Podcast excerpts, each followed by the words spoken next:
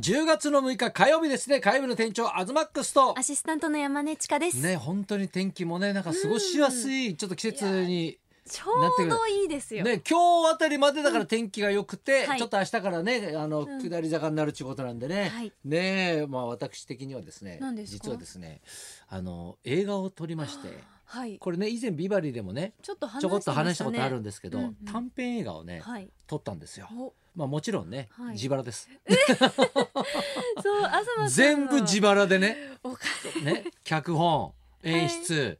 監督ね、うん総制作費、すべて自腹というね、はい。で、撮ったんですよう。んでね、あの、来週の火曜日ですか、うんね、13日の火曜日の夜8時から、うんこれ YouTube でプレミア公開という形で、ほうほやっとこさこれ公開するんですけど、うはい。まあまああの今までねもうずいぶん前に撮ったんですよ、うんね撮ったんですけどあのずっと流してなかったんですね、はい。これなぜかというとですね、まあ、一応ねはあの撮ってあの自分たち的にはね、はいあの手応えがあったもんだ からあの映画。画祭に出品しようと、おうね、短編映画祭って結構ね各地であるんですよ。そんなのが。そうなんですよへーでねそこにねいくつかね応募したんですけどねいま、未だに連絡が来ないんです よね。あれそれはえ手応えだってあるって。あったんですけど、はい連絡が全然来ないんですよ。なんででです気かづねいたらね映画祭はもう始まってたりするんですよあれれね。れれじゃあもえうノミネートされた作品ええは発表されている。発表もされてるんですけど、、はいいまだに連絡来ないんですよああれね。れれれ待ってはいるんですけどね、はだいから多分僕のスマホのね、はい w i f i の環境が良くないのかなとかねいや そんなことないいつも地下にいるかからかなとかそねんなことないですそんなことないんですかね、はいなのでもうあの YouTube で流すっていう ね、自え分のチャンネルえで。そう自分のチャンネルです、はいねあの私のねあの誰も見ないで有名なあのアズマックスチャンネル で、えでもえ、やってるんですけそどの紹介のはい YouTube 見ましたけど、はい見ましたはいね泡風呂そう泡風呂に入ってちょっとね今ツイッターとかええ YouTube でそのどんな内容かっていうね、う来週やりますよっていう告知のね、はい VTR をね今流してるんですけど、これが結構今のところねいい感じでね、うんあのみんなに拡散されてまして、といううのも出演者がねあの豪華なんですよこれ。ねそうですねこれねだから刀剣乱舞とかね、好きな人はもう皆さん知ってると思いますけど、うんまあ、ファイハイップスのねメンバーでもあります高橋健介、、はいい、はいや昨日の夜に告知したら、うんもうリツイートが260とかすごい一気にすごい全ね然やっぱ健介ね。ねねであとほらね長嶋聖羅ちゃんもえね元乃木も坂46元ねそう乃木坂も出てるし、あと西野大成君ね,、うんね西野なさ七瀬ちゃんのねお兄ちゃんね弟あお兄ちゃんおか兄ちゃんよねもう出てたりとかもう結構やっぱすごい若手の役者をねはいこれ使ってるんですよ。そいれやがでねもなんでかっていうと大事ですこれ ねコロナになった時に、うんうんあのみんなが舞台がね一気になくなっちゃったんですよ。はいでこの先ねみんな仕事がなくなるぞと。うんこれまずいな、ねすね、外に出らんなくなるぞだから言ってみればこうれん3月で撮ってるんですよ、じゃあギリギリギリギリだからは外い出ね、まうんうあ、ん禁止じゃないけどあれね要請がありましたよね、はい、緊急事態宣言そう緊急事態宣言の前に、もうもうだから1日で撮った映画なんですよ。えうんあれ全部そう丸だ一から日全だ部でけ30分弱あるんですけど、はいもう1日でだからあんまり密になっちゃいけないし、ね、日数かけると大変じゃないですか。はいだから台本も一気に書いて、でそのみんなで一気に集まって、はいそれ一気に撮ってもうだから打ち上げも何もせずうんにわパッと撮ってパッと帰ってくるっていう。わあすごいギリギリでしたねそうこれだから立山っていうね私のあるね、別荘のあるところでね近くで撮ったんですけど、はいあのー洞窟をずっと探してたんですよ。うんで洞窟でロケをするんでいろんな洞窟探してて、はいね、最後の最後いい洞窟が見つかったらたまたま立山だったんですよ。ええだからうちの別荘をベースにして、はいそこを休憩所とかねそんな感じにして、え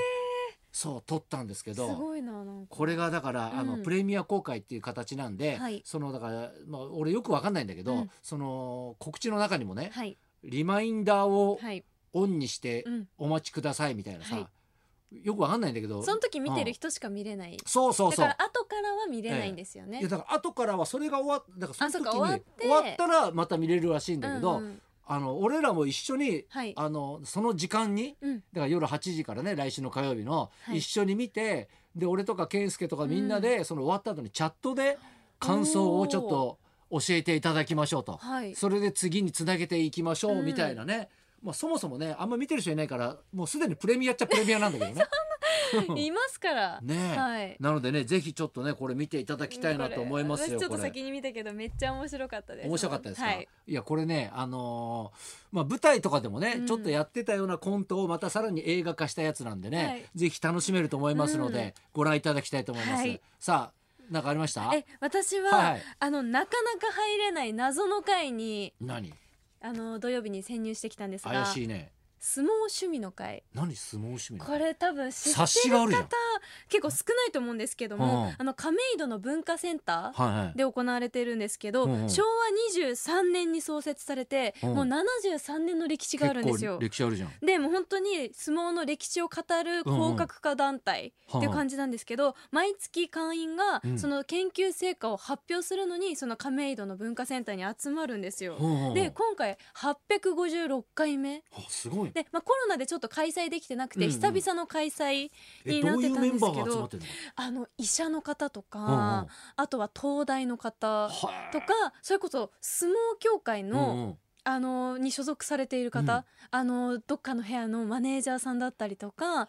広報の方とあか、うんうんあとはもう私との私のおじいちゃんと同じくらいのおじいちゃんがいっぱいえいらっしゃったり、相撲通が集まっててそうですこんだけ歴史あってまだ研究することあるのいや全然解明されてないこととか、うんもう資料が少ないので、はあとかそういなろのんな説があるじゃないですか昔のことって、いや俺はほら勝手に神事があってね、はいそそれが相撲に、ね、なっていったっていう、はいまあそういうのももちろんですし、今回の議題が、うんあのこれです何この今回のコロナ禍における相撲風、注目と相誤認、撲風うん、相撲風ってあんのそう昔相撲風ってあの谷風とも言われたんですけど、たまたま谷風さんっていう力士の方がかかったことがきっかけでうんその名前になったんですすけど、ごいスペイン風邪と角界そうその中で相撲風邪っていうのがあったのあったんですよでもそれについての情報がまだあんまりないっていうことで、うんうん今回はその医者の方がうんその論文みたいなものを書いて発表してくださったんですけど、そういうのをこうみんなで相撲をまた違った側面からこれ研究してるんだそうです確認していくっていうので、うもう本当になかなか入れないんえですそこにどうやって入ってったの私は、うんその相撲協会の方に、うんあのこれって入れないもんですかって、あ自分からそうですあの言ってみたら、うんあ見学においでよって言ってくださってだからうんうまんだ入れてはいないんです。あなるほどねそうメンバーではないのねこ第一回目れのねはい、見学に行けて、うんうんでそこであの普段そのお相撲の解説とかの仕事もやらせていただいてますっていう自己紹介をして、でもまあ本当に反応も薄くそれだって新入りが さ またななんだこの若いのがにわかみたいのが来たなみたいなそうそうそういう人たちにとってはねいや本当そうですもう本うんう当んコラム書いてる方だったりとか、うんうんうんあの相撲の本分厚い本を出版されてる方とかもいらっしゃったので、なんだこの子はみたいなうん感じだったんですけど、まあ、1回目行かせていただいて、うんうん次もぜひみたいなはあ感じだったので研究なんか発表できるいこやとあるのそうだれから研究できることがあったら発表してもいいよみたいな感じではあ言われたんですけどおうハおうードルおうが高すぎていきなりこのね 相いや撲風すとかごい会に行った聞いたね。らいやでも本当に面白くってうんうんこの渡される資料とかもうんうんもともとだからこれを作っていかなきゃいけないんですよ。あこの資料をその人たち自分たちで作っていくそうんでだ。す制作していくんですだからもうめちゃくちゃ難しい回だったんですけど、うんうんいや本当にこれはネットだ爪痕残とい爪やち痕ょなんっかとだけだからみんな知らなそうな豆知識って撃沈したとかなんかねいやいやいや あの私はだかうらんうんちょっと自己紹介であーこのムードはやばいなって思ったんで本当に大好きでうんあのトンネルズの皆さんのおかげでしたうんであの食わず嫌いあったじゃないですかは。いはいえあれに高見盛りさんが、あの現役引退してから登場した時えに、あのあえっ、と色紙のプレゼントみたいなのあるじゃないうんでうすんあか、るね。あの それが当たりましたっていうことをちょろっと言ったんですよおうおうおうそしたらおすごいそんなのちゃんと昔から、うんうんあの小学生の頃から応募してるんだっああなるほど子てい供うのので時からと。おそううだからそれでちょっとだけ、あすごいねってなって それ検証当たったってすごいんだ。それそうそうあこの子運もあるんじゃないかみたいなへ感じになってえこれから潜入捜査していくわいけねやじゃねえもうええ少しね、これからも開催されると思うので、うんねこう行きたいと思いますす。ごいとこ行ってんね、はいあとほらビバリーからお知らせがねあそうそうそう新商品が発売されたという、はい、ビバリーのお散歩バッグの第2弾です。ねビバリー買い物こんにゃくが昨日ついに発売開始となりました、こちらビバリーとリビングがコラボして作られた高田先生のアイデアがたっぷり詰まった粋で便利なバッグシリーズで、今回のテーマがお買い物うんで今キャッシュレスになってたりとか、はいビニール袋有料化があるじゃないですか、はいだからそういういち早く、ねそういうところに対か応っしこたいい商これ品にな半って分のまねす生よ。地で、ねね、バッグできてますけど風呂敷なんかもついてて、ねえそうかエコバッグ代わりにもなるってね、うんうんだからその包み方、風呂敷のもちゃんと丁寧に紙でうん説明してあったりとか、うんとにかく分かりやすくなってます、ねでカードが入るねはいはいキャッシュレス対応しているようなうんものもあったこりれとか、買えるわけねこれ買ねえます昨日から絶賛発売中発と売中と気にななるっておお値り段ますうんお値段税込み1万1000あ円、らおうねやっぱいいもん使ってるからねそう送料も無料です、全国どこでも、うんでお申し込みは日本放送のラジオリビングでフリーダイヤルが0120-1242の86 0120-1242の86となっております、はいデザインや色などラジオリビングホームページで皆さん確かめてみてください、はいじゃあそろそろ参りましょう、今ノリに乗ってますフリーアナウンサーの石井亮次さんが生登場です東貴博と山根千佳のラジオビバリーヒルズラジオビバリーヒ